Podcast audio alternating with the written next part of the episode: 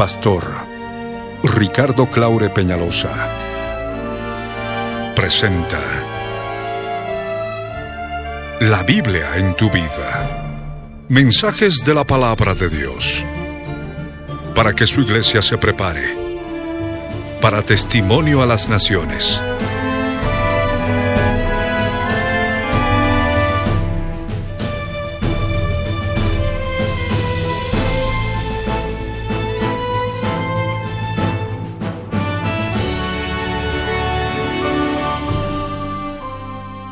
El mensaje de hoy titula Llena Bolivia de tu gloria. Heme aquí, envíame a mí, volumen 1. Está basado en el libro de Mateo capítulo 24, verso 14, Isaías capítulo 6, versos 1 al 13. Fue grabado en vivo el 14 de julio de 1996 en el Exine La Paz de la ciudad de La Paz, Bolivia, como parte de los tesoros de las cosas viejas, y el 25 de mayo de 2014 por las añadiduras y otros detalles, como parte de los tesoros de las cosas nuevas. No te vayas y escucha con atención.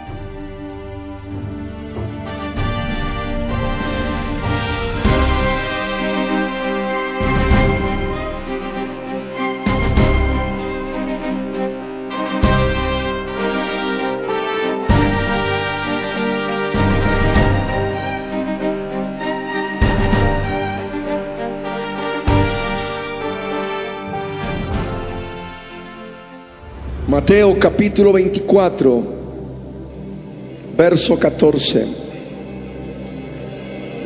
La escritura, la palabra del Dios viviente dice así.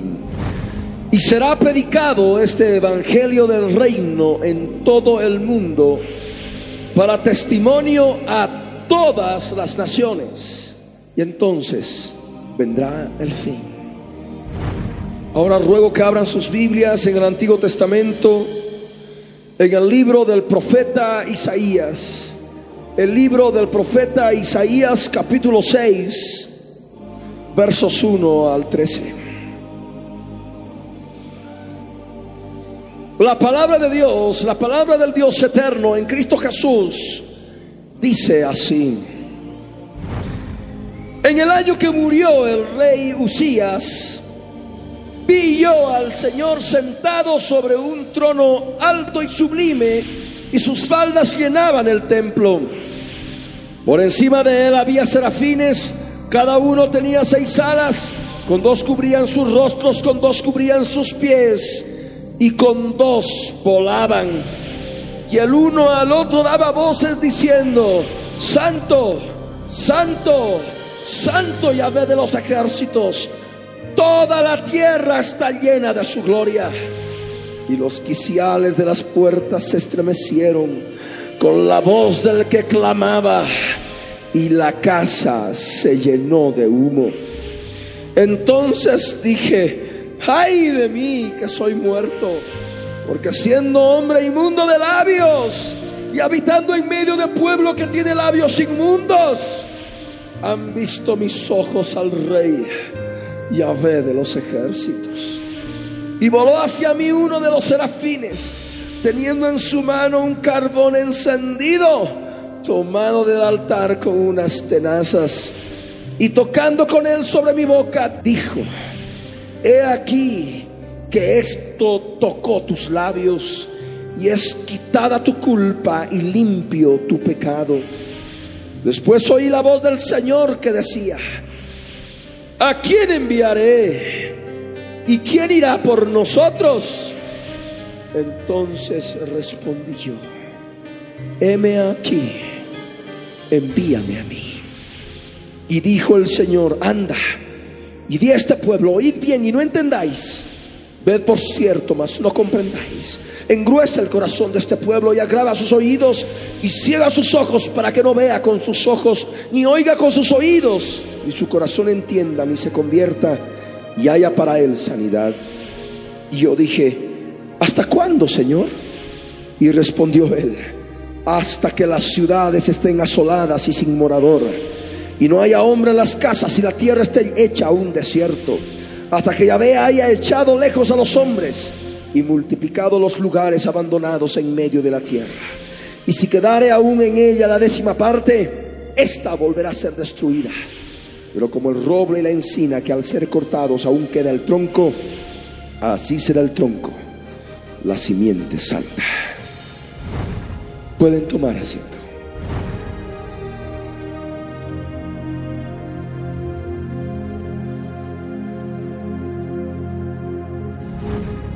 Jesús de Nazaret en el Evangelio de Mateo, en el capítulo 24, verso 14, nos habla en forma clara de que tendría que predicarse el Evangelio del reino para que venga el fin por todo el mundo. Jesús manifestó en forma específica y será predicado este Evangelio del reino por todo el mundo para testimonio a todas las naciones y entonces vendrá el fin. Nosotros, por la misericordia de Dios, hemos nacido en esta amada nación, en Bolivia. Somos bolivianos. Y el Señor ahora quiere en este tiempo que se predique el Evangelio del Reino por toda la nación. Es necesario que nosotros comprendamos el propósito, el propósito de Dios en nuestras vidas. Es necesario que conozcas tú el objetivo de Dios en tu vida. Es necesario que se predique el Evangelio del Reino por todo Bolivia para testimonio de toda la nación. Y entonces vendrá el fin. Y esto del mismo modo se puede predicar en cada nación del mundo, a fin de completar ese verso bíblico en todo su universo, en toda su conceptualización. Todo el mundo debe escuchar el Evangelio. Todo el planeta debe escuchar el Evangelio. Toda nuestra nación debe escuchar el Evangelio. Hemos cerrado de pronto nuestro entendimiento y nos hemos sumergido a cuatro paredes, nos hemos sumergido a nuestra propia ciudad. Puede ser la ciudad de La Paz, la ciudad del Alto, puede ser solamente la ciudad de Cochabamba. Cada uno, cada uno pensando en solamente lo que ve con sus propios ojos, no viendo más allá. El Señor quiere, el Señor quiere obrar en nuestras vidas ahora y darnos entendimiento que su propósito no es solamente la ciudad de La Paz o la ciudad de Cochabamba su propósito es la nación entera. Durante muchos años habíamos estado hablando de que de Bolivia iban a salir misioneros, iban a salir evangelistas, predicadores a muchas naciones para llevar la palabra. Pero no habíamos visto que primeramente teníamos que llevar el Evangelio a cada rincón de nuestra nación. Hemos comprendido ahora en este tiempo que nuestra nación necesita la palabra. Cada rincón de nuestra nación, cada pueblo, cada capital de provincia, cada villa, cada villorrio necesita escuchar la palabra de Dios. Estamos seguros que muchos Muchos que forman parte del cuerpo de Cristo han estado desarrollando labor y obra en toda la nación, con pequeñas o grandes congregaciones, en pueblos, en ciudades y en tantas otras localidades pequeñas, en diferentes distritos de toda la nación. Pero de pronto se necesita algo más para ir adelante. De pronto el Señor nos empieza a dar conocimiento comprensión de que Él necesita algo, necesita hacer algo más en la nación. Porque Bolivia entera todavía no ha llegado al conocimiento pleno del Evangelio del Reino. Bolivia entera todavía no ha conocido el Evangelio en forma específica. Hay lugares de la nación donde no se ha llevado la palabra. Hay lugares de la nación en los cuales todavía no se ha predicado el Evangelio. Es por eso que hacemos esa paráfrasis. Mateo 24, verso 14, que podemos decir en cada nación, será Argentina, Chile, según lo que el Señor vaya guiando a los siervos de cada nación. Nosotros aquí en Bolivia podemos decir, y será predicado este Evangelio del Reino por todo Bolivia, para testimonio de toda la nación. Y entonces vendrá el fin. Es por ello que ahora debemos trabajar. Es por ello que ahora debemos predicar no debemos cesar en este esfuerzo. Y tú formas parte de este esfuerzo, este plan de conquista, este plan de batalla para llegar a cada rincón de Bolivia con el Evangelio de Jesús. Aquí en la escritura, en el libro del profeta Isaías, nos dice claramente que Isaías en el año que murió el rey Usías, vio al Señor sentado sobre un trono alto y sublime y sus faldas llenaban el templo. ¿Qué enseñanza espiritual tiene esta palabra para nuestros días en tu vida? Hoy es el año, hoy corre el año de 1996, un año especial en que el Señor sigue haciendo maravillas en la nación, por cuanto se está predicando la palabra a tiempo y fuera de tiempo, utilizando los medios de comunicación como lo que es la radio y la televisión, y en algunos distritos 24 horas al día, como lo es la radio aquí en La Paz, como lo es en Cochabamba, en fin, conforme a la misericordia de Dios. Este año es un año importante en tu vida. Estamos ya, estamos ya entrando a la segunda quincena de este mes séptimo del mes de julio. Y muchos todavía no han logrado comprender el propósito de Dios en su vida, en su vida cristiana, en su vida espiritual. Desde que conocieron al Señor, han estado asistiendo, han estado recibiendo palabra, recibiendo, recibiendo, recibiendo. Pero ahora el Señor te dice que es el momento que dar, es el momento que tú debes dar de ti. Por cuanto el Señor quiere utilizar tu vida, el Señor está, está hablándote ahora para que formes parte de su ejército. Un ejército poderoso que ha de conquistar la nación, llevando la palabra. Aquí en la escritura nos dice, en el año que murió el rey, vi, dice Isaías, al Señor sentado sobre su trono. Hace casi dos mil años un día el rey de los judíos, Jesús de Nazaret, también murió. Murió en la cruz del Calvario. Cuando estaba cargando su cruz por las calles de Jerusalén, iba derramando su sangre, esa sangre que limpia todo pecado. Cuando llegó al Gólgota, ahí estaban los clavos con los soldados romanos esperándole. Lo pusieron, lo echaron sobre el madero, sobre la cruz. Y hay un clavo que le traspasó la mano. Y otro clavo que le traspasó la otra mano. Ahí donde se une el cúbito con el radio en la muñeca. Ahí estaba atravesando el clavo. Ahí estaba crucificando, crucificando la carne, la carne mortal de Jesús. Luego siguieron con los pies, unieron los dos pies y con un clavo más largo y un mazo más pesado le dieron con toda la fuerza y le atravesaron los pies y llegó hasta la madera. De ese modo, ahí estaba el Cristo sufriente, ahí estaba el varón de dolores, crucificando la carne para darnos la victoria. ¿Por qué?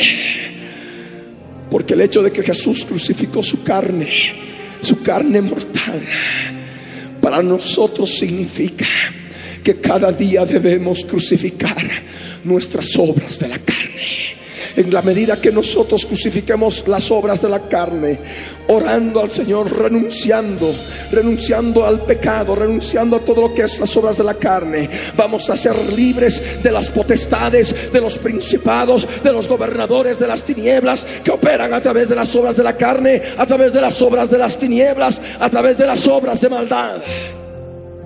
Jesús, al morir en la cruz, nos dio la victoria. Y es en este año que tú debes recordar lo que Jesús murió. Del modo en que el rey de los judíos murió. Debes llevar a Jesús, la muerte de Jesús en tu vida.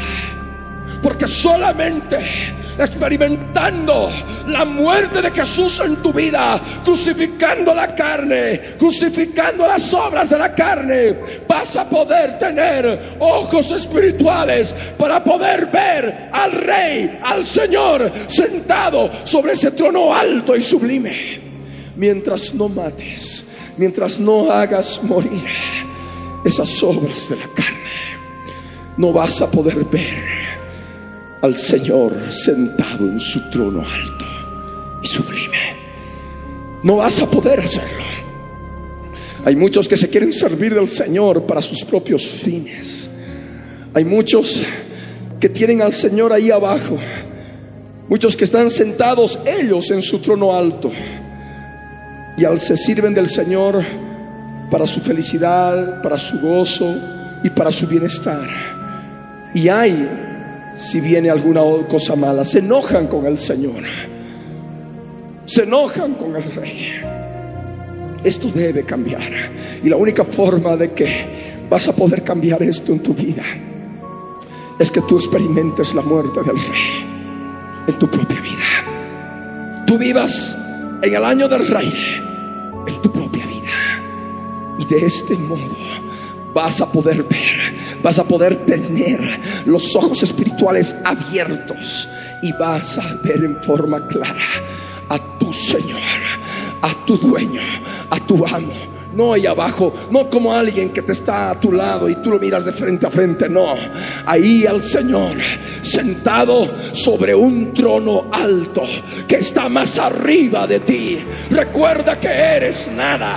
Recuerda que eres un siervo, una sierva inútil y Él es tu Señor y Él está sentado sobre un trono alto.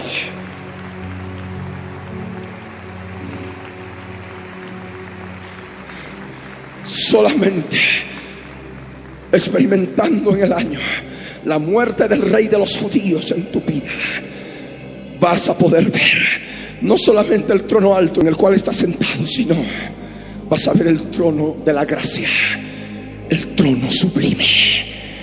Vas a poder experimentar en el interior el trono sublime. Y esto definitivamente ha de poder dar bendición a tu vida, a tu familia. Lo sublime de Dios se ha de manifestar en tu interior. Lo sublime del Señor se ha de manifestar en tu interior.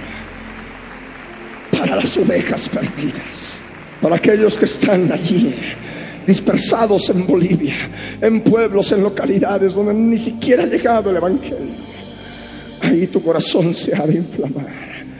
Y el Señor te ha de permitir experimentar ese amor sublime por tantas vidas que parten inclusive al otro lado sin conocimiento de Él. ¿Te das cuenta? Necesitas experimentar la muerte del rey. En el año de la muerte del rey vi al Señor sentado sobre un trono alto y sublime y sus faldas llenaban el templo. ¿Cuál templo? En aquellos días de Isaías era el templo de Salomón, un templo fastuoso, un templo impresionante. Sabemos que es figura y sombra de las cosas espirituales. Ahora tú eres ese templo. Recuerda lo que dice la palabra. ¿No sabéis que sois templo de Dios y que el Espíritu Santo de Dios mora en ti, mora en vosotros? Tú eres ese templo, experimentando viviendo, participando en la muerte del rey de los judíos. Vas a poder abrir tus ojos espirituales y vas a poder ver al Señor sentado sobre su trono de gloria, sobre ese trono alto y sublime. Y vas a poder ver de qué modo sus vestiduras blancas, sus faldas te cubren, te protegen a ti como templo de Dios. Por ello dice la palabra, sus faldas llenaban el templo. Sus faldas llenaban el templo.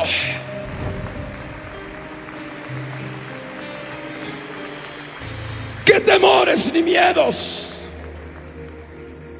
Tú como templo de Dios estás bajo las faldas del Rey de los cielos.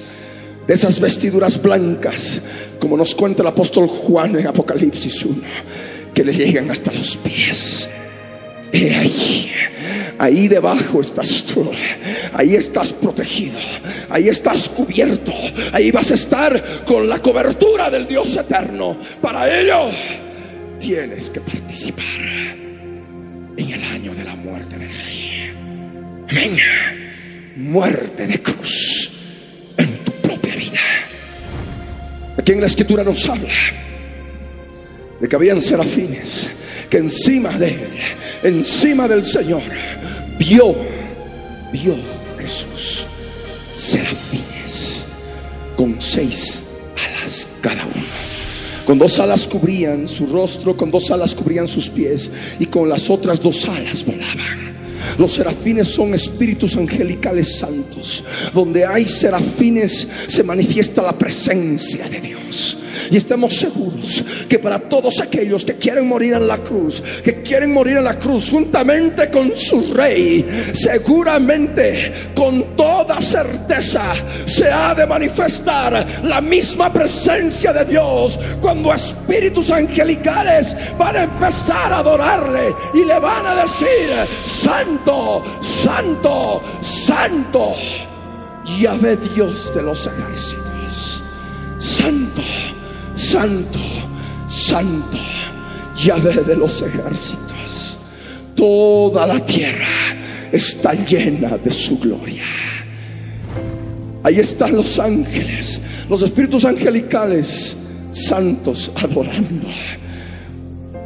Pero también recuerda que tú tienes un espíritu y es necesario adorarle a Dios en espíritu y en verdad si los ángeles le adoran, si los espíritus angelicales le adoran, tú con tu espíritu también puedes adorarle y puedes decirle, santo, santo, santo, el yo soy el que soy, Dios de los ejércitos. Santo, santo, santo, tres veces santo. Pero hay un detalle, hay un detalle que tú debes discernir que no solamente es el hecho de decirle santo, santo, santo. Hay que decirlo en la completa profundidad del conocimiento de su santidad.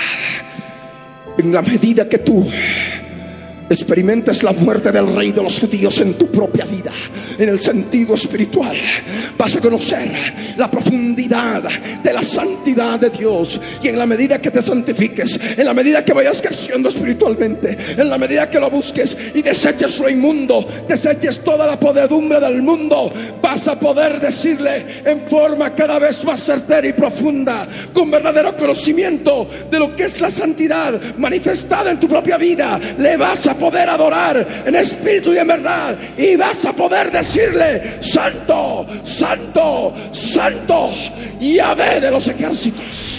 Yahvé, que significa el yo soy el que soy de los ejércitos. Ese gran yo soy, el gran yo soy de Israel, está presente ahora hablando a tu vida a través de esta palabra. Recuerda que Jesús siempre dijo, yo soy yo soy, yo soy, Yahvé, yo soy el que soy de los ejércitos. Toda la tierra está llena de su gloria. Sí, la tierra está llena de su gloria. Podemos confesarlo ya desde ahora. Pero hay algo importante que hay que comprender. ¿De qué modo se revela el conocimiento de la gloria de Dios. Segunda de Corintios capítulo 4 verso 6 nos dice que Dios que mandó que de las tinieblas resplandeciese la luz, resplandeció en nuestros corazones, iluminándonos con el conocimiento de la gloria de Dios en la faz de Jesucristo. El conocimiento de la gloria de Dios la iluminación del conocimiento de la gloria de Dios es revelado a través de Jesucristo. Es revelado a través del rostro de Jesús de Nazaret. Muchos pueden decir, yo sí ya tengo ese conocimiento. Yo he sido iluminado con el conocimiento de la gloria de Dios, porque tengo conocimiento de Jesús en mi vida. Gloria a Dios, aleluya. Al decir gloria a Dios, estás hablando de Jesús. Al decir gloria a Dios, estás hablando de Jesús. Porque la gloria de Dios se revela a través de Jesús de Nazaret. Aquí en la escritura dice, toda la tierra está llena de su gloria. Cuando hablamos de toda la tierra, hablamos de todo el planeta. Y si hablamos de todo el planeta, tenemos que hablar de Bolivia. Y podemos particularizar todo Bolivia está lleno de su gloria. Toda la nación de Bolivia está llena de su gloria. Aleluya. Toda la tierra, toda Bolivia, toda la tierra de Bolivia está llena de su gloria. ¿Cómo? Sí, por fe. Debemos empezar ya a confesarlo por fe. Que toda la tierra de Bolivia está llena de su gloria, revelada a través de Jesucristo, a través del Evangelio de Jesucristo. Cada rincón de la nación tiene que escuchar la palabra, cada rincón de la nación tiene que ser iluminado con el conocimiento de la gloria de Dios, revelado en el rostro de Jesucristo. He ahí tú, he ahí tú con ese clamor, he ahí tú con ese deseo en el interior.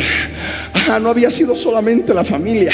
Ah, no había sido solamente los compañeros de oficina, las amistades. Ah, no había sido solamente la paz o el alto. Ah, había sido toda la nación, todo Bolivia tiene que ser llena de la gloria de Dios. Es lo que el Señor quiere ahora que conozcas. Aleluya.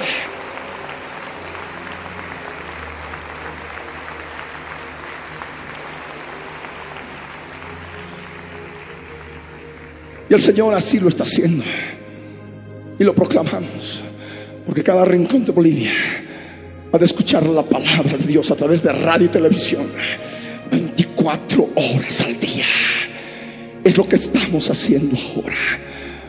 El Señor permitió que en agosto del 1994, habiendo fundado esta obra y dejándola ya establecida, me fuera a vivir a Cochabamba a fin de levantar otra obra. No sabía que tan pronto el Señor iba a hacer las cosas, pero en ocho meses ya estábamos funcionando en forma normal con radio y televisión en Cochabamba. El Señor tenía un propósito para poder permitir que fuera a vivir allá.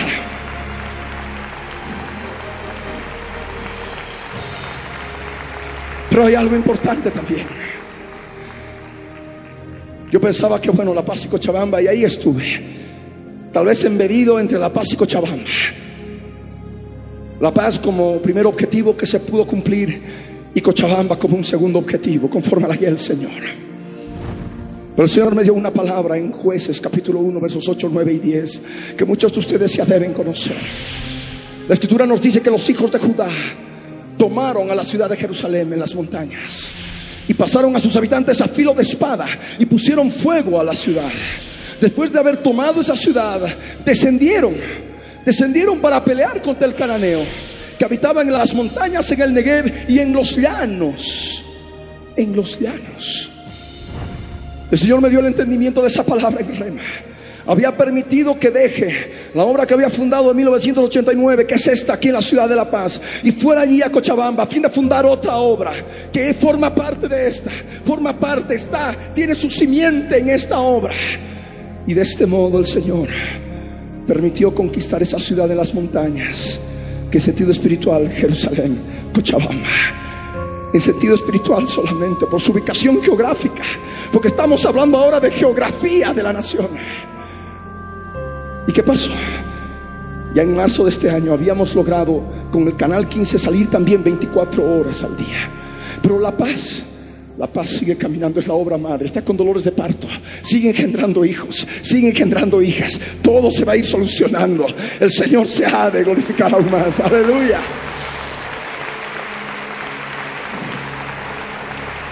Pero ahí está esa obra, hija en Cochabamba. En marzo del 95, la radio FM 101.1 ya 24 horas. Irradiando desde el Tunari a 3.000 metros sobre el nivel del mar para todo Cochabamba y las provincias vecinas. Y del mismo modo, marzo del 96, un año después, el canal 15 de UHF empezaba a irradiar 24 horas al día, sin parar, con el Evangelio de Jesucristo. Palabra, prédica, testimonio, alabanza. Hasta en la noche, aquellas personas que no pueden dormir, prender televisión y encontrar el canal 15. Palabra de Dios, renovación, restauración, vivencia espiritual. Aleluya.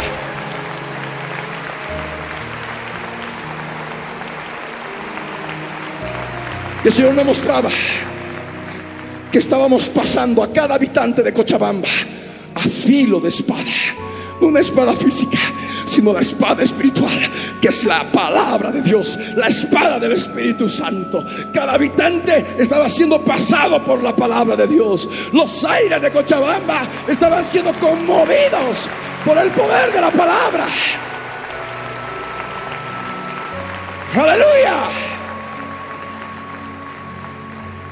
Eso ya se estaba haciendo aquí a través de la radio 24 horas desde julio de 1994 en que iniciamos 24 horas.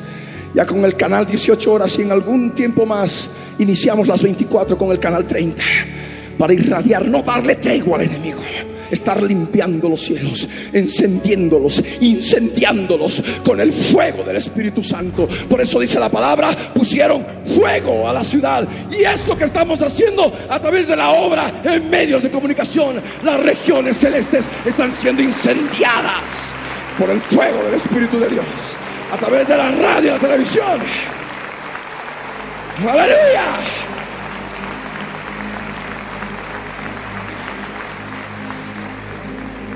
Se había logrado ese objetivo. Bueno, en el verso 9 la palabra aclaraba y decía, después descendieron.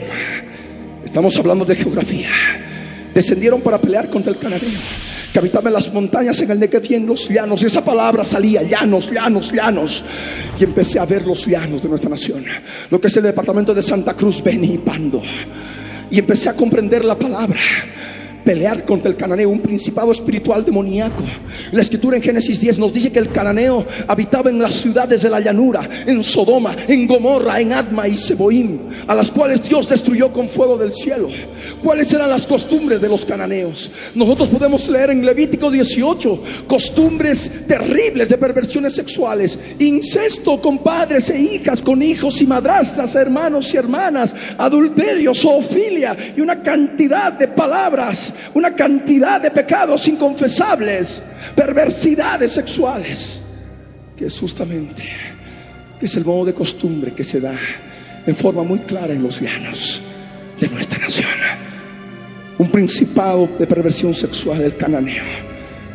El adulterio en aquellos lugares es el orden del día. Es algo terrible. Y empecé a comprender ese detalle. Y el Señor empezó a hablarme a través de la parábola de la oveja perdida.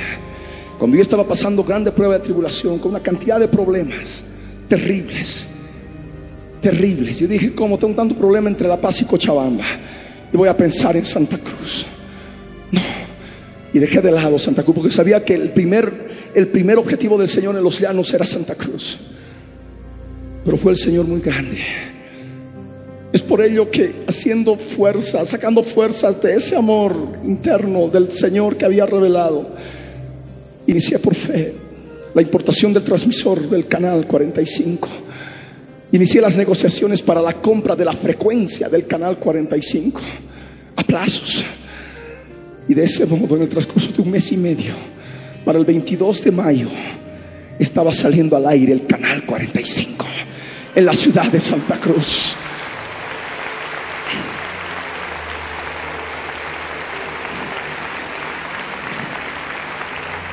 Los llanos habían empezado a ser tomados, conquistados en pelea contra el cananeo.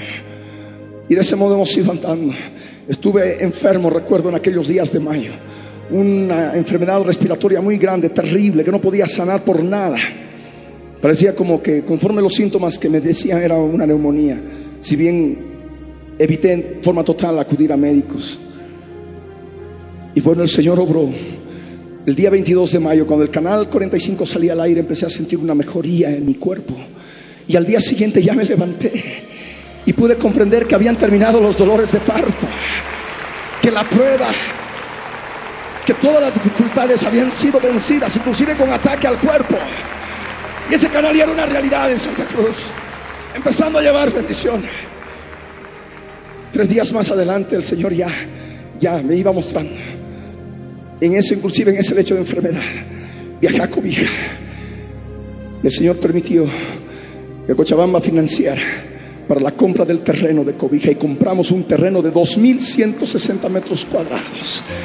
Y se compró en la parte más alta de la ciudad para empezar a construir la planta de radio y televisión para aquella capital de departamento, aquella capital olvidada que necesita del Señor, necesita de la palabra de Él. Nadie le presta atención a aquel reducto, aquella ciudad, aquel rincón olvidado. Pero estando allí, pude ver a su gente, la necesidad, el hambre. Pude ver el hambre de la palabra. Nos reuníamos ahí en las casas compartiendo palabra y la gente venía. Era una bendición como el Señor obraba. Una bendición enorme con el mismo programa de la Biblia en tu vida que se pasa a través de una frecuencia modulada local. Fue algo precioso. Y dije, Señor, esto es tuyo, seguimos adelante. De cobija pasé a Trinidad. Hicimos lo que es la parte topográfica, mojonear exactamente. Y ahí está ese terreno también próximo a ser amurallado. Y después, gloria al Rey. Gloria al Rey.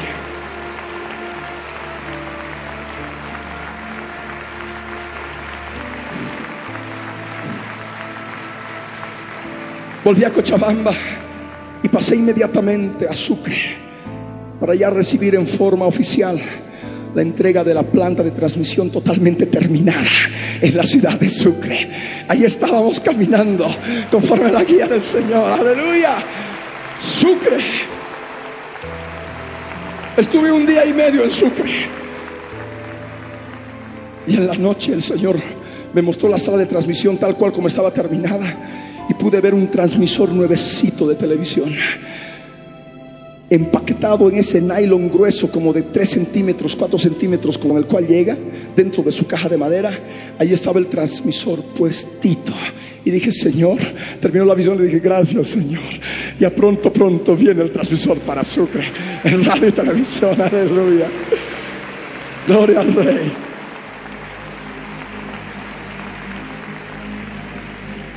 Inmediatamente pasé a Tarija, pasando por Potosí. En Potosí, una persona de un canal de televisión privado nos ayudó, dado que su esposa era cristiana, y nos recomendó a su técnico para que fuéramos a ver los lugares más adecuados para instalar la planta de radio y televisión para Potosí.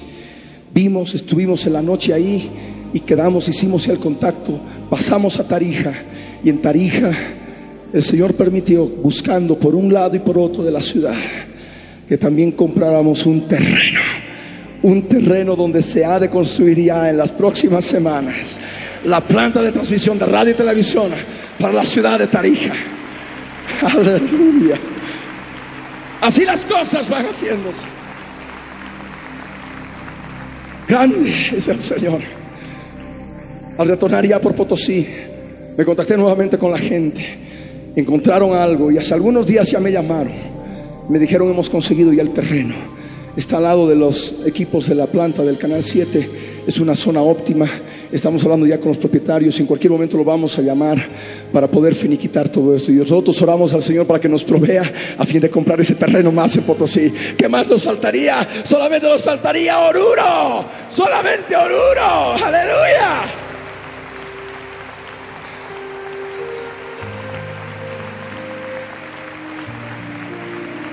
Ya estamos, La Paz, Cochabamba, Cobija, Trinidad, Santa Cruz, Sucre, Tarija y nos falta ya concretar Potosí, Oruro. Y el Señor sigue haciéndolo conforme en su tiempo. Bolivia, con sus capitales de departamento, ha de ser tomada a través de la radio y televisión mediante el Evangelio del Reino, predicado 24 horas al día. Será llena Bolivia de toda la gloria de Dios revelada en el rostro de Jesús de Nazaret a través del Evangelio del Reino. Aleluya. Pero después que viene, para tomar Bolivia no nos contentamos. Y el Señor nos ha hecho ver de que no solamente son las capitales del departamento. Y esto desde tiempo atrás. Hablábamos de las provincias, hablábamos de los pueblitos. Pero en estos días pasados, al comprender este mensaje, y al recibir la revelación de la palabra, el Señor me hizo comprender que trabajáramos en forma ordenada. Y que si Él había guiado primeramente a atacar las nueve capitales del departamento, aprovechando la organización política de nuestra nación, que está dividido en nueve departamentos. Ahora, después de tomar las capitales del departamento, vamos a empezar a tomar las capitales de las provincias de cada departamento. Capitales de las provincias de cada departamento. Aleluya. Mi corazón se llena, se inflama.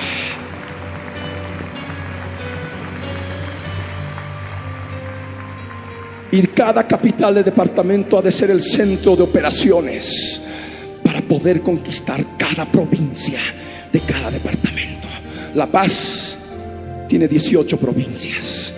Ya tenemos que pensar en el resto de este año.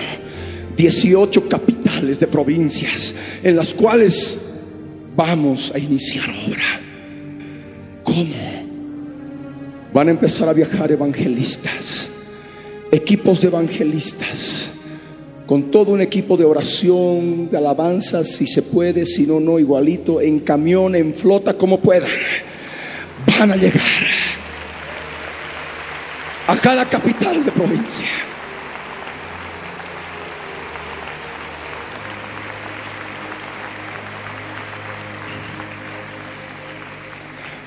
Se va a hacer campañas de sanidad y liberación.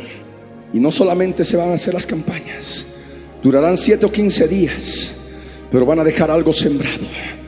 No van a retornar si primeramente no han conseguido el terreno donde se tiene que edificar la planta de transmisión para esa localidad. Allí el Señor ha de poder ver. Van a poder ser entrenados, por supuesto, viendo lugares altos. La mayor referencia son las casetas, las torres de Entel. Cerca de ahí es el lugar óptimo. Pues bien, ahí en las zonas cercanas, ubicando los terrenos, 800 metros cuadrados como máximo. Y en ese lugar ya empezar por fe a amurallar, inclusive con la misma gente del pueblo, casetas de transmisión, rápidamente terminarlas, torres, torres. Nuestro hermano en la ciudad de Cochabamba tiene mucha experiencia en lo que es cerrajería, ha hecho toda su vida cerrajería y ha empezado ya a hacer moldes para fabricar torres a escala industrial. Ahorita se está construyendo la torre de Sucre en la ciudad de Santa Cruz. Allí están todos los hermanos que lo ayudan allí, han viajado a Santa Cruz por los materiales que se compró y esa torre que se está construyendo ahora ha de ser pasada, transportada en unos días más a Sucre. La otra torre para Santa Cruz, la grande, la que compramos en el mes de abril, está ya siendo desmontada para llevarla a su lugar. En aquel terreno, en el cuarto anillo que el Señor ha permitido que adquiramos en este tiempo, mediante ese préstamo de la primera que salió en los días pasados. Ya está allí también Santa Cruz con esa planta de transmisión lista para ser construida, donde se está ya empezando a montar una torre más poderosa, más resistente que ha de traer tanta bendición. Sabemos lo que ha ocurrido con la torre. Hace algunos días, hace unos dos viernes, vino un huracán, un temporal y la derribó. Se cayó la torre. Y esto me ha hecho recordar el Señor que hace como unos cuatro años, en 1992, los tractores de las dos alcaldías de La Paz y del Alto derrumbaron nuestra planta de transmisión en el Alto y nuevamente volvimos a edificar la planta de transmisión donde ahora está. Lo que en aquel tiempo para nuestros detractores gratuitos por obra de Satanás constituía una derrota, ha venido a constituirse una bendición. Porque a través de esa prueba han venido dos radios y tres canales de televisión. Ahora con la caída de la Torre de Santa Cruz, no desmayamos en la fe, seguimos adelante, sabemos contra quién luchamos y sabemos que van a llover transmisores de radio y televisión para toda la nación. Aleluya. No desmayamos. La fe que viene de Él es más fuerte que todo ataque del enemigo. Fue un paso para atrás, pero ahora dentro de unas semanas vamos a dar seis y siete y ocho pasos adelante. Todo Bolivia, las capitales de departamento van a empezar a ser tomadas y empezando a construir sus plantas. Las provincias ya desde este mes de agosto van a empezar a ser atacadas con el fuego del Espíritu Santo y a filo de espada cada habitante. La espada del Espíritu Santo que es la palabra de Dios. Y tú eres parte de esto.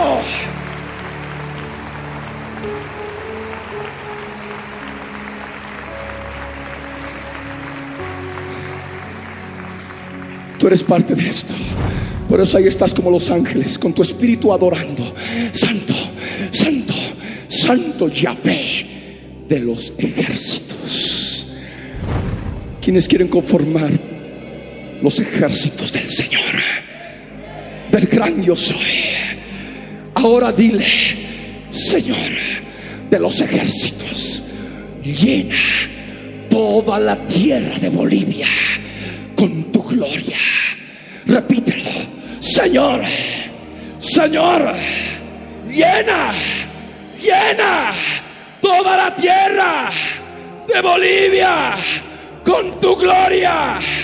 Llena, llena toda la tierra de Bolivia con tu gloria.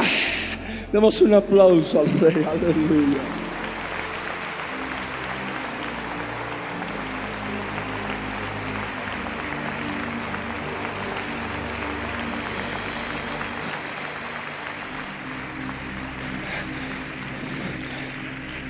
Cada rincón de nuestra nación va a ser tomado.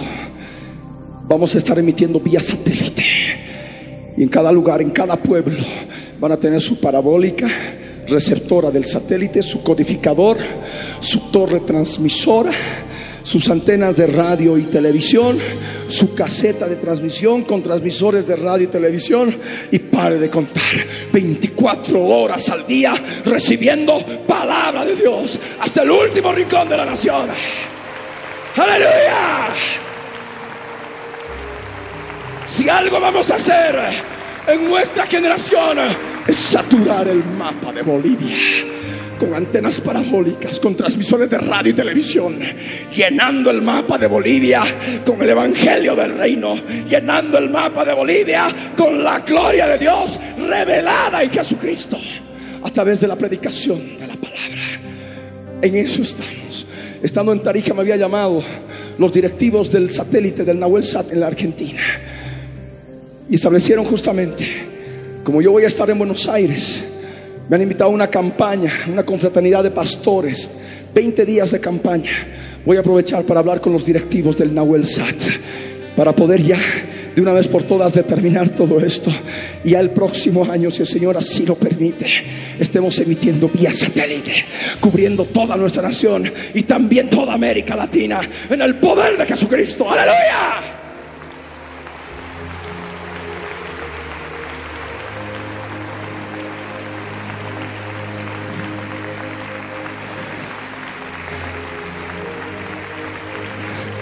Ante todo lo que vamos viviendo.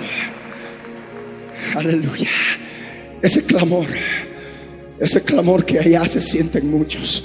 Cuando decían llena, llena, Señor, toda la tierra de Bolivia de tu gloria. Con ese clamor a gran voz de todos y cada uno de ustedes, de todos y cada uno de nosotros. Como dice la escritura, ante esa voz, ante esa alabanza, dice la palabra que los quiciales de las puertas del templo se estremecieron con la voz del que clamaba y la casa se llenó de humo.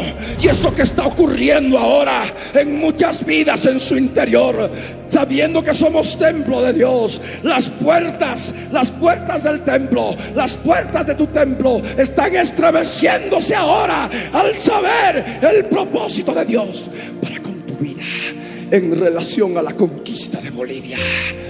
¿Cómo vamos a poder llegar a las naciones si primeramente no conquistamos la nación? Ahora es el tiempo.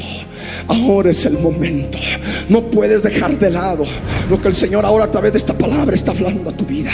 Los quiciales de las puertas se estremecieron con la voz del que clamaba. Con la voz del que clamaba. Y la casa se llenó de. ¿Cuál casa? Tú eres esa casa. Se llenó de humo, conforme a Apocalipsis 8, verso 4. Es el humo del incienso, que son las oraciones de los santos. Tanta oración de tantos años, ahora ha de empezar a dar fruto. Tu casa ha de estar llena de la oración de los santos, se ha de llenar de humo del incienso en la misma presencia de Dios. Esto tú tienes que empezar a experimentarlo también en oración. llenando tu casa de oración. Amén. Aquí en la escritura nos dice que Isaías al conocer la voluntad de Dios dijo, ay de mí, como muchos pueden decir, ay de mí, miedo, temor. Isaías dijo, muerto soy. Y tú debes seguir el ejemplo de Isaías. Muerto tienes que estar. Pero no muerto físicamente, no. Estamos hablando palabra espiritual. Tienes que pasar por muerte de cruz. Tienes que morir en la cruz y decirle, Señor, muerto soy en la cruz del Calvario, juntamente con mi Cristo. Muerto soy. Eso es lo que tiene que haber en tu interior. Muerto soy. Hay otra cosa que debes reconocer. Soy inmundo de labios. Porque siendo hombre inmundo de labios, dijo Isaías, siendo un ser humano inmundo de labios, tantas veces te dedicas a cosas que no convienen. En vez de hablar palabra de Dios, estás murmurando, estás chismeando, estás ocupándote de la vida ajena, estás hablando mal, estás detractando, estás haciendo tantas cosas. Tienes que reconocerlo ahora. El Señor quiere obrar en tu vida. Hombre, inmundo de labios soy. Hombre de labios inmundos soy. Y habito en medio, como dice la Escritura, en medio de pueblo de labios inmundos. Podrán haber a tu alrededor pueblo que tenga labios inmundos y que siempre estén hablando y hablando y hablando y hablando cosas que no debieran. Ahora es el tiempo que salgas en medio. Amén. Que salgas. Porque el Señor quiere afirmar tu vida. El Señor quiere tocar tu vida. El Señor quiere restaurar tu vida. El Señor quiere que veas con tus propios ojos al Rey en su hermosura. Por más de que hayas estado haciendo cualquier barbaridad con tus labios, habitando en medio de pueblo de labios inmundos, ahora es el tiempo en que el Señor te da oportunidad para que abras tus ojos espirituales, lo veas sentado en su trono alto y sublime y sus faldas llenen tu templo y puedas verlo en su hermosura como lo vio Isaías. En aquel momento, dice la escritura que vino un serafín y tomando en su mano un carbón encendido con una tenaza del altar de oro que está ahí en el templo, lo llevó a los labios de Isaías y le dijo, he aquí esto tocó tus labios, es quitada tu culpa y limpio tu pecado. El Señor ahora quiere poner ese carbón encendido del mismo modo en tu vida. En este momento hay miles de serafines, miles de serafines para cada uno. Inclusive aquellos que nos ven en la televisión, los que nos escuchan a través de la radio, aquellos que están con la disposición en su vida de servir al Señor, simplemente dejen que ese carbón encendido toque sus labios, porque inmediatamente ha de ser quitada tu culpa y ha de ser limpio tu pecado ese pecado lavado con la sangre de Jesús de Nazaret. Ese carbón encendido ahí en el altar de oro del incienso. En el altar del incienso, que son las oraciones de los santos. Ese carbón encendido con ese combustible que no se apaga, ese combustible que nunca se apaga, que es la sangre del cordero, esa sangre que limpia todo pecado. Deja de condenarte. Deja de decir, no, yo no sirvo, yo no valgo. No, levántate ahora, porque el Señor quiere tocar tus labios con esos carbones encendidos. Esta es palabra del Rey.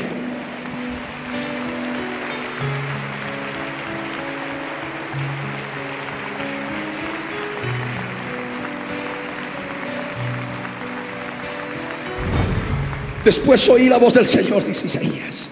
El Señor preguntaba y decía, ¿a quién enviaré? Es lo que está preguntando. ¿A quién enviaré? ¿Y quién irá por nosotros? ¿A quién enviaré? A las provincias, a las 18 provincias de La Paz. ¿A quién enviaré? ¿Quién irá por nosotros a las 18 provincias de La Paz? O a las 14 provincias de Cochabamba, o a las otras tantas de Santa Cruz, de Beni, de Pando, de Chuquisaca, de Potosí, de Oruro, de Tarija.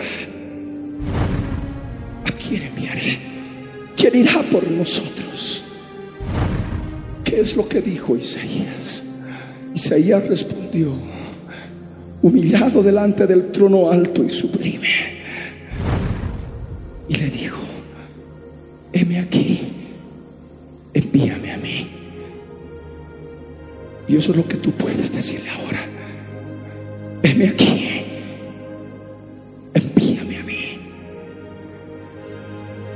Heme aquí, envíame a mí. ¿Cuántos hay en su interior que esta palabra está inflamando su ser? De todo corazón puede levantar su mano y decirle, Señor, Señor, Señor, heme aquí, envíame a mí, heme aquí, envíame a mí. Tanto tiempo esperado, Señor.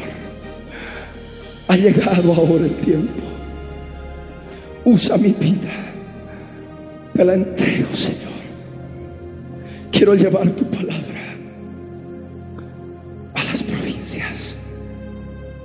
tu misericordia.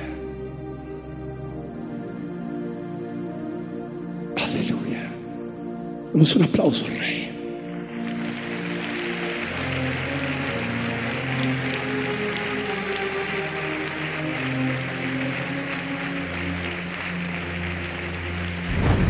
Y será predicado este Evangelio del Reino por todo Bolivia, para testimonio a toda la nación. Y juntando con todos los testimonios y las predicaciones del Evangelio en todas las naciones, vendrá el fin. Amén. ¿Hasta cuándo vamos a predicar? Vamos a hablar del misterio del reino de los cielos, la palabra de Dios, en parábolas, en lo que está escrito en la palabra, haciendo entender las leyes del reino. Y el modo en que el Señor quiere que se haga, predicando el Evangelio. Dios en Cristo Jesús le dijo a Isaías a través del verbo, y le dijo, anda y di a este pueblo, id bien y no entendáis, ved por cierto, mas no comprendáis. Engruesa el corazón de este pueblo y agrava sus oídos y ciega sus ojos para que no vea con sus ojos, ni oiga con sus oídos, ni su corazón entienda, ni se convierta, y haya para él sanidad. Nos hace recuerdo aquellos pasajes del Evangelio de Mateo, el Evangelio de Marcos, el Evangelio de Lucas, cuando Jesús refirió la parábola del sembrador. Ellos, los discípulos, no entendieron. Jesús les explicó de que el misterio de los reinos de los cielos era revelado a ellos, a sus discípulos. Pero a los demás era por medio de parábolas, para que viendo no vean y oyendo no entiendan, y se conviertan con el corazón y se sanen. Esta es la palabra de Dios. Isaías ya nos hablaba de las parábolas de Jesús. Isaías ya daba revelación de lo que iba a ser el Evangelio de Jesús. Y es también para nuestros días. Amén. Porque llegando a toda localidad debemos predicar Evangelio puro de la palabra de Dios. Amén. ¿Hasta cuándo? ¿Hasta cuándo? ¿Hasta cuándo vamos a estar predicando? Porque esto no se acaba. Van a ir a campaña siete o quince días. Van a dejar todo establecido con lotes, con lugares pequeños, ahí donde se van a instalar las casetas de transmisión de radio y televisión, amurallándolos, dejando todo organizado. Y ya en poco tiempo más el Señor ha de proveer. Y lo que muchas veces ha ocurrido no ha de volver a ocurrir. Me refiero a que cuando se hace campañas en ciertas localidades, dura, aleluya, gloria a Dios, una bendición grande los días de campaña. Retorna el predicador y todo se apaga. Pero ahora todo se ha de mantener encendido. Porque 24 horas al día van a estar recibiendo palabra a través de la radio y televisión. No se ha de apagar el fuego que se ha de dejar. Aleluya.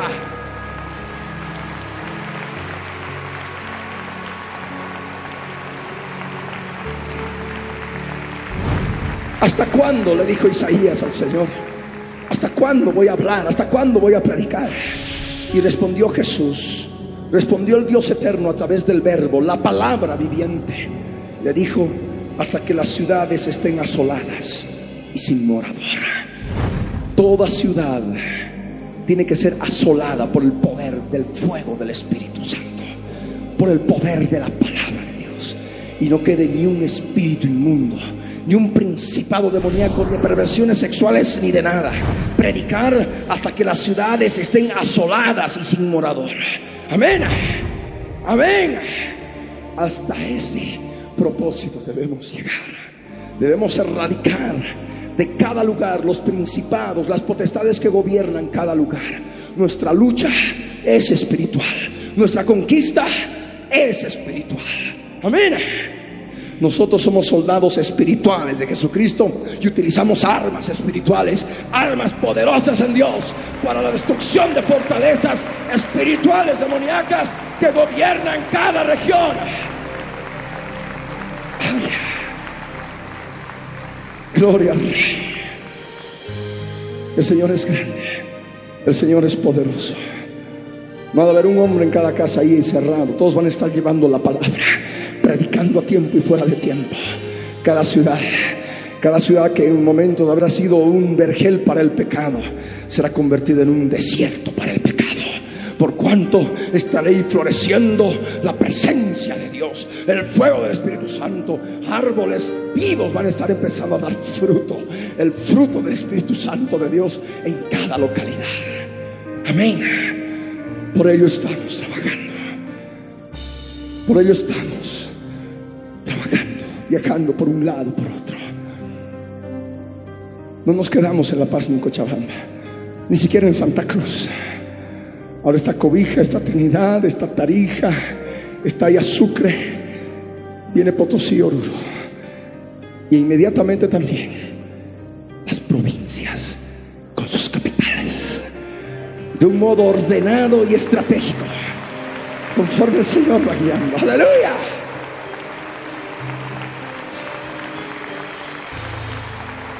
Gloria al Señor. Aquellos que oraron me dijeron, Señor, heme aquí, envíame a mí. Mantengan su mano levantada. Ahora pónganse de pie.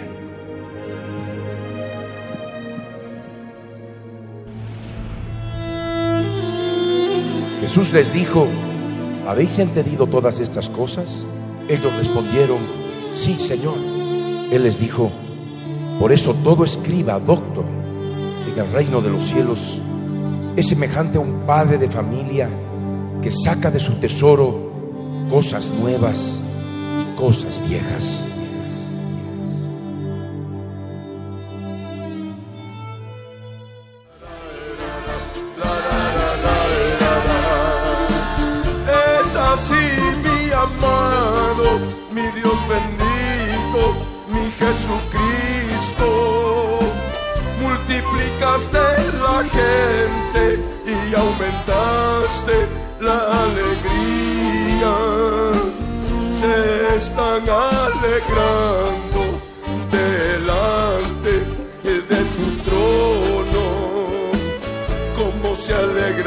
La ciega, como se gozan cuando reparte. La, la,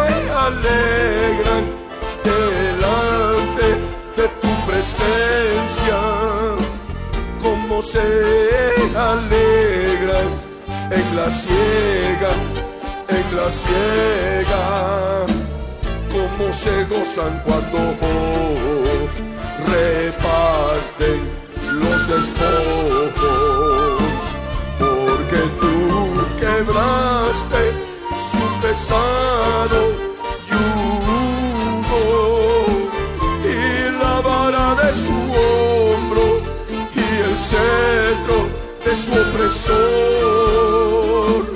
como en el día de Madián en los días de Gedeón.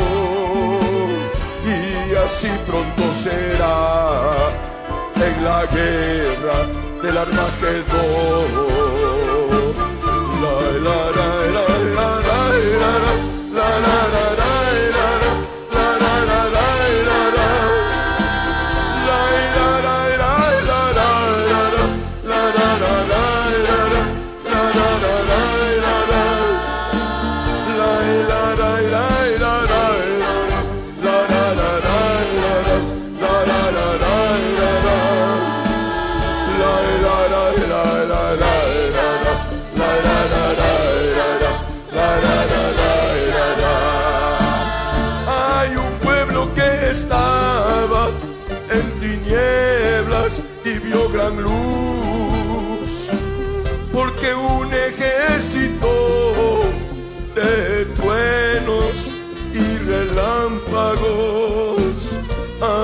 la lluvia de bendición que cayó sobre tantas vidas que tú buscabas de corazón.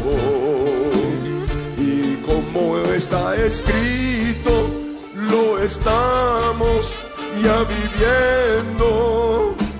Multiplicaste la gente y aumentaste la alegría como está escrito en Isaías capítulo 9, en el verso, verso 1, verso 2, verso 3. La la la la la la la la la la la la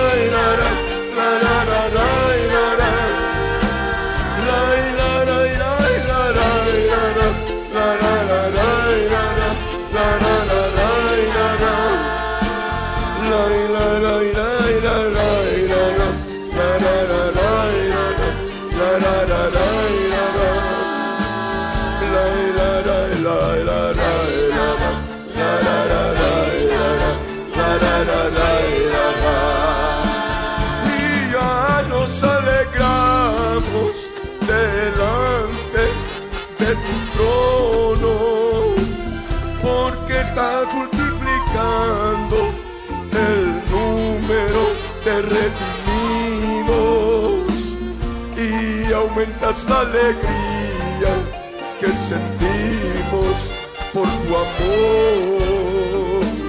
Gracias hoy te quiero dar, mi Salvador, mi Redentor y nos alegraremos pronto, pronto, pronto, pronto, cuando ciega, el arrebatamiento, cuando se toque la trompeta, la final en la ciega cuando el fruto esté maduro, el trigo seco, listo, listo.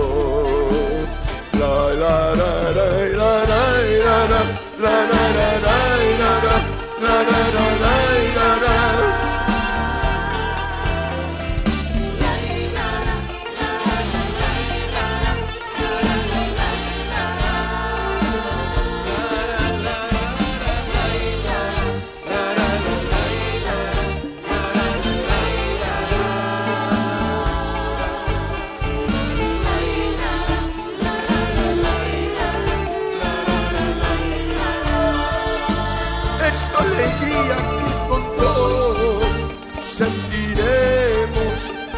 ciega cuando venga el Señor a arrebatarnos a su presencia. Es así nuestro Dios, es Jesucristo de Nazaret, que hoy nos hace entender esta palabra y es la misma alegría que sentiremos en la guerra. Allí en el valle de Megiddo, repartiendo los despojos de nuestros enemigos, de las tropas de la bestia. Y así terminará ese gobierno mundial. La, ra, ra, ra,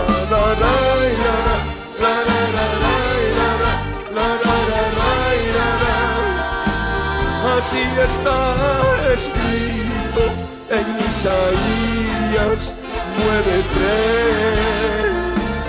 y hoy nos alegramos al ver su gran luz resplandeciendo en las tinieblas, en la oscuridad.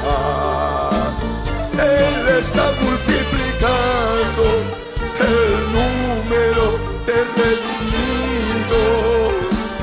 Pronto, pronto no cabremos en ningún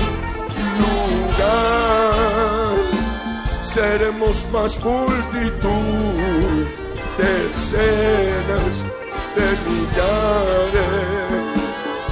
Ese número pronto, pronto, pronto completará.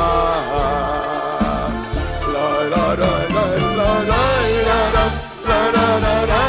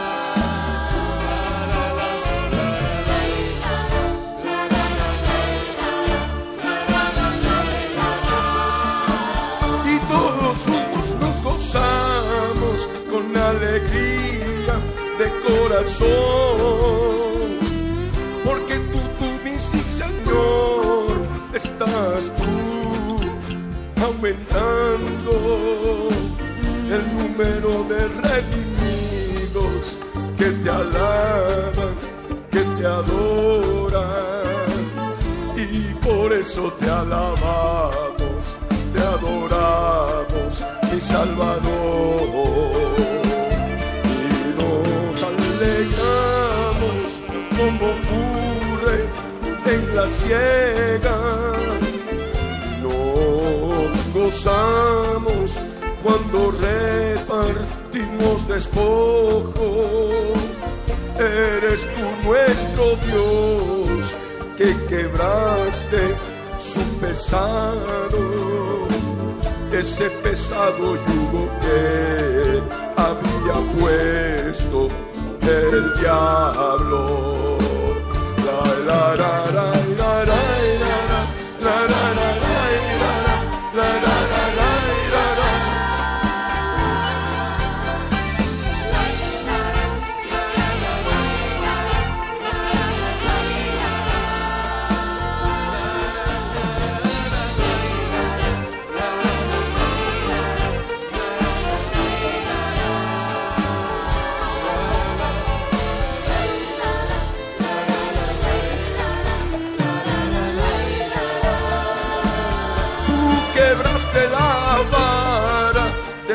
Opresor de Satanás. Tú quebraste el cetro de su opresor que lo rendía, que lo rendía constantemente. Así estaba estas vidas esclavizadas, destruidas por el opresor. Pero tú quebraste su yugo pesado y quebraste la vara de su hombro, de su hombro. Y tú quebraste el cetro del opresor que reinaba en sus tinieblas, oscuridad y depresión. La la la la la la la la la la la la la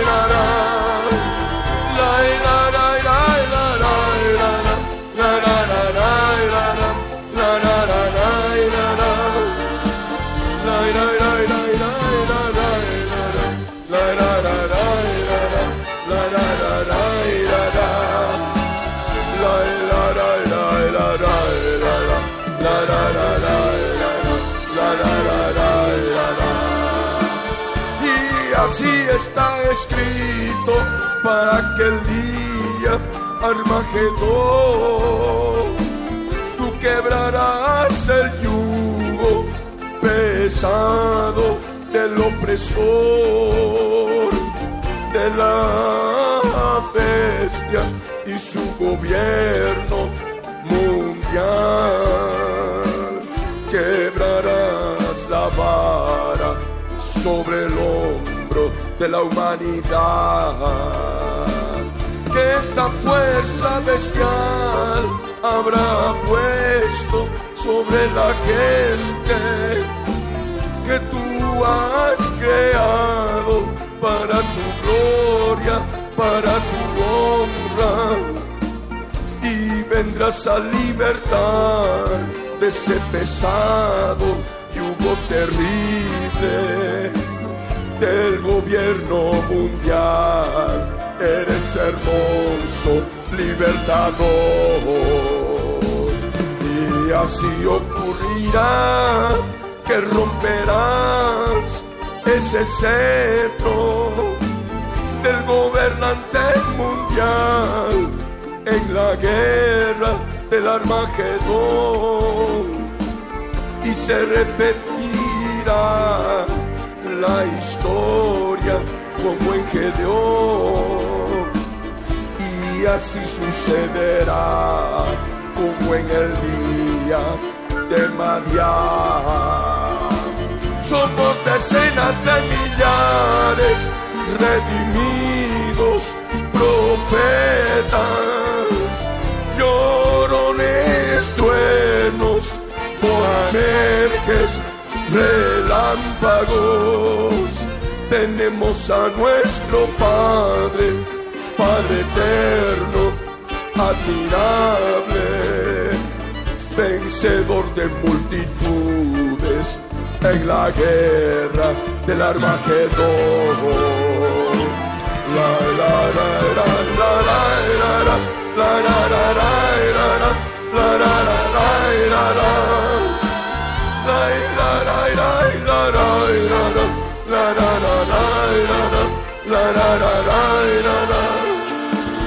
la la la la la la la la la la.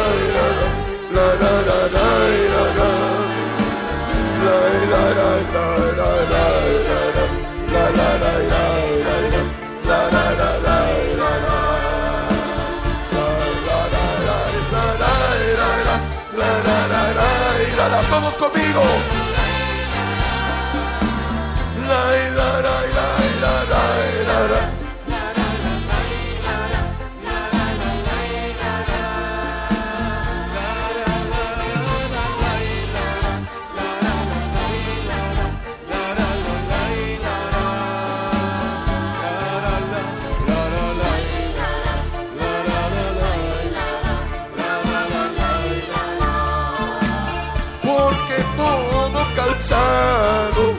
que lleva el guerrero en el tumulto de la batalla del Armagedón.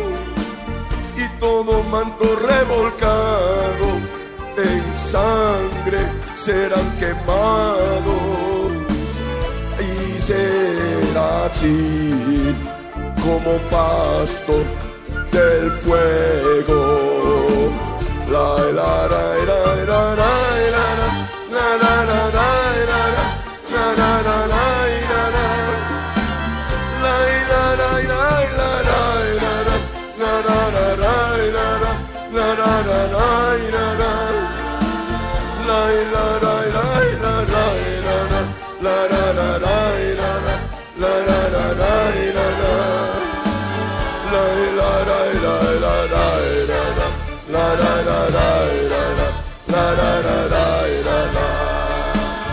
El profeta Ezequiel 39, verso 8, nos enseña que así se cumplirá su palabra. Es el día que en él ha hablado desde la antigüedad y quemaremos a todos los enemigos y sus vestidos. La, la, la,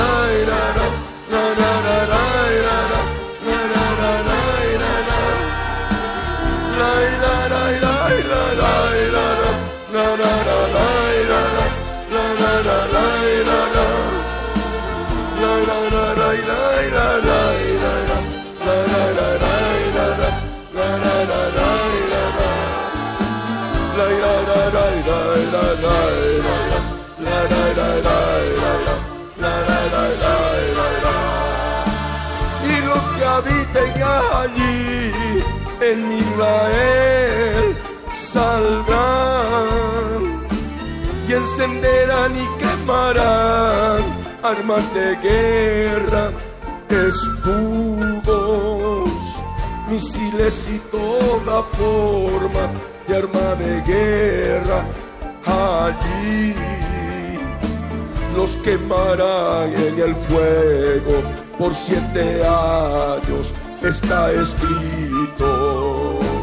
No traerán leña del campo ni cortarán de los bosques sino quemarán las armas. En el fuego que todos encenderán, despojando a sus despojadores.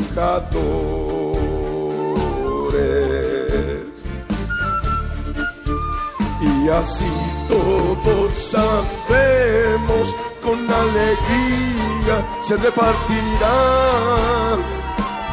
los despojos que dejen los soldados de la bestia, allí en el Armagedón, así está escrito, gocémonos, que tenemos la victoria con Jesús, nuestro gran Es el gozo que sentimos desde ahora y el Señor hace saber esta palabra con alegría, porque Él se está revelando en este tiempo con alegría, al ver tanta multitud que Él trae con su amor. Es la misma alegría que se siente en la ciega.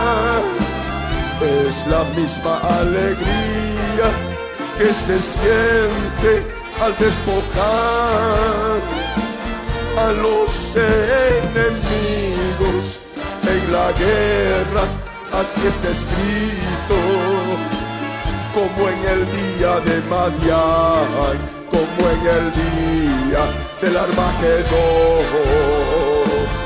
La, la, la,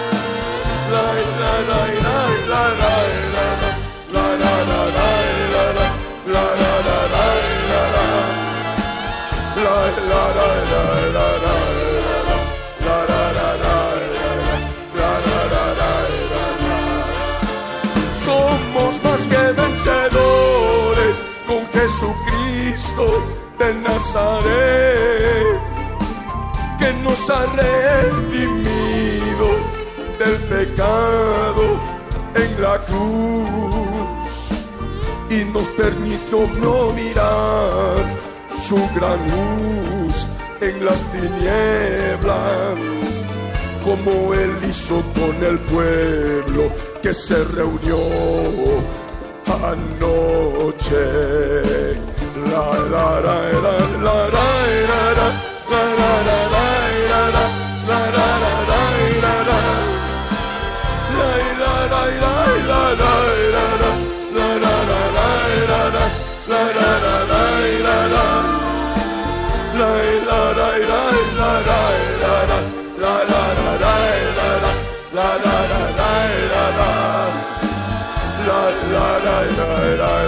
la,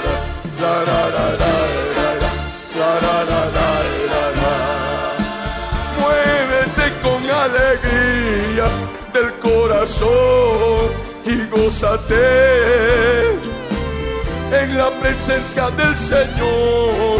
Nos dio victoria con su gran luz. Gózate en su presencia, es Dios bendito, Dios de alegría, que hoy nos llena de gozo, de regocijo por la victoria. Es la misma alegría que sentiremos en la ciega y cuando nosotros repartamos los despojos, producto de la guerra del día del Armagedón, como en el día de Madián, en los días de Gedeón.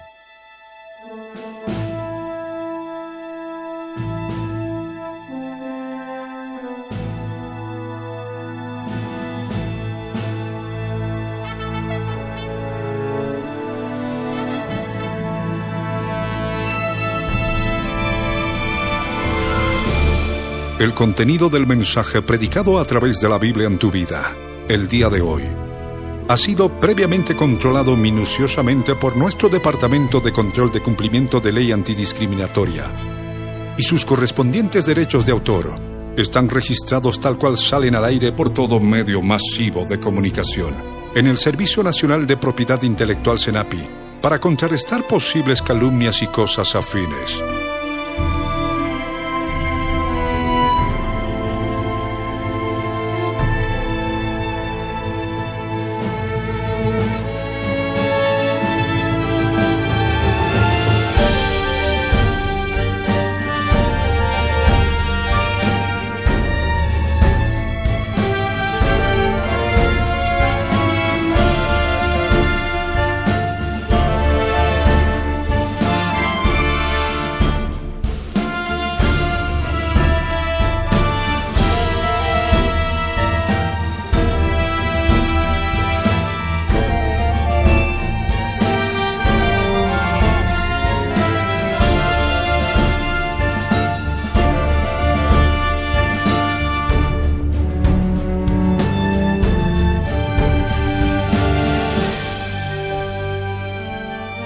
Pastor Ricardo Claure Peñalosa presentó La Biblia en tu vida. Mensajes de la palabra de Dios para que su iglesia se prepare.